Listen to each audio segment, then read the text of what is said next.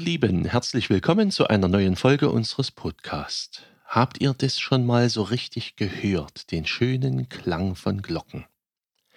Ich habe mal jemanden kennengelernt, das war so vor zwei, drei Jahren, der ist neu in die Nähe des Dippoldiswalder Kirchturms gezogen. Nach einigen Wochen hat er zu mir gesagt, ihre Glocken, die läuten aber ganz schön oft.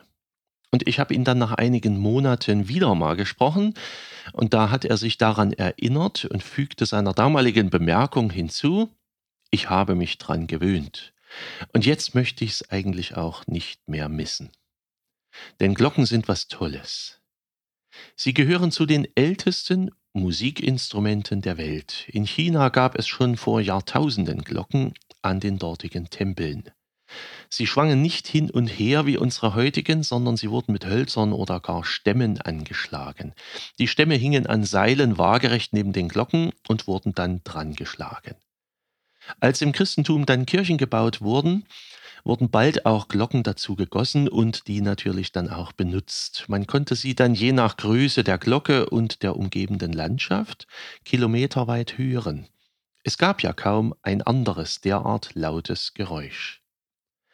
Glocken rufen Menschen, sie locken, sie erinnern, sie zeigen die Zeit an. Glocken sind für manche Leute das Erste, was sie überhaupt von einer Kirche mitbekommen und zugleich das regelmäßigste, weil sie zu einem festen täglichen Rhythmus läuten. Jedenfalls ist das in vielen Orten so. Sie läuten in manchen Orten schon morgens um sieben zum Tagesbeginn. Man kann ein Morgengebet sprechen und kurz innehalten.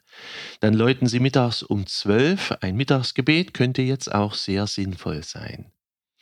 Auch auf vielen kirchlichen Konferenzen ist es üblich, dass das Tagungsprogramm um zwölf kurz für ein Gebet unterbrochen wird. Und abends um sechs läutet es wieder. Ein Abendgebet soll die Arbeitszeit des Tages beenden obgleich für viele selbst der Werktag bedeutend länger ist. Zu Feiertagen läuten die Glocken dann nicht zu den genannten drei Tageszeiten, sondern stattdessen zu den Gottesdiensten. Einmal im Jahr gehe ich mit Jugendlichen auf den Dippoldiswalder Glockenturm. Und zwar mit denen, die gerade den Konfirmandenunterricht begonnen haben. Das tun wir manchmal kurz vor 18 Uhr. Wir schauen uns die vier Glocken auf dem Kirchturm an und dann müssen wir sehen, dass wir kurz vor 18 Uhr wieder ein Stockwerk unter den Glocken sind. Und dort warten wir dann die letzten ein bis zwei Minuten ab und warten und warten und warten. Und dann ist es 18 Uhr und dann kommt zunächst der Stundenschlag und dann warten wir nochmal. Und dann kommt das erste Surren, leise, aber deutlich zu hören. Der Glockenmotor geht an und beginnt die Glocke zu bewegen. Immer kräftiger wird der Schwung der Glocke. Stück für Stück schwingt sie immer höher und höher. Natürlich schwingt auch der Klöppel mit, der an die Glocke dranschlagen wird. Wir müssen uns das vorstellen, wir sehen es ja nicht, wir sind ja einen Stock tiefer.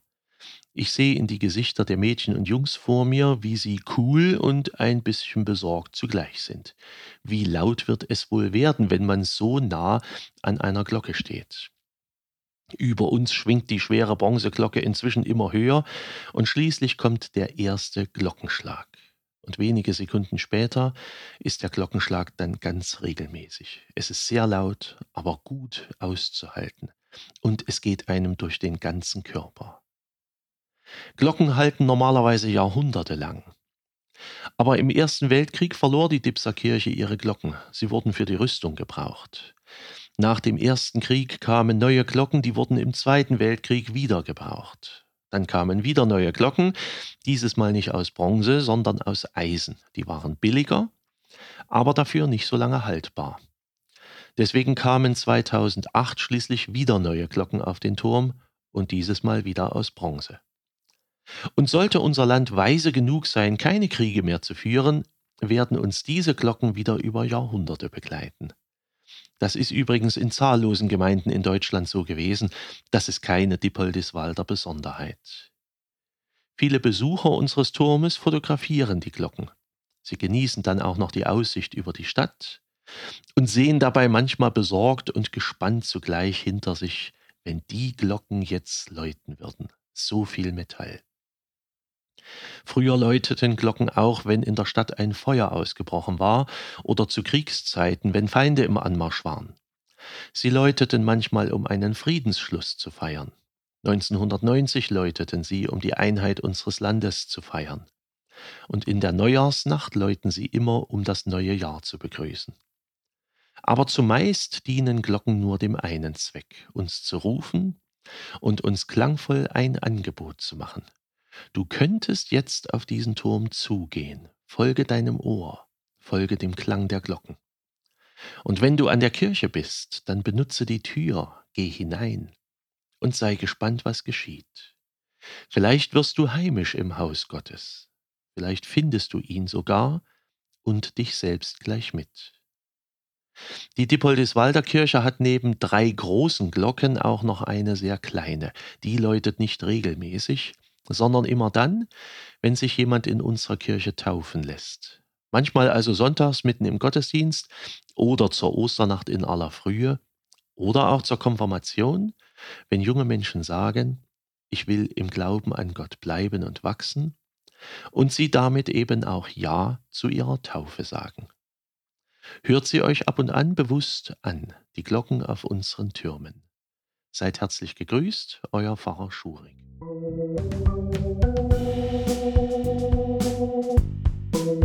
you.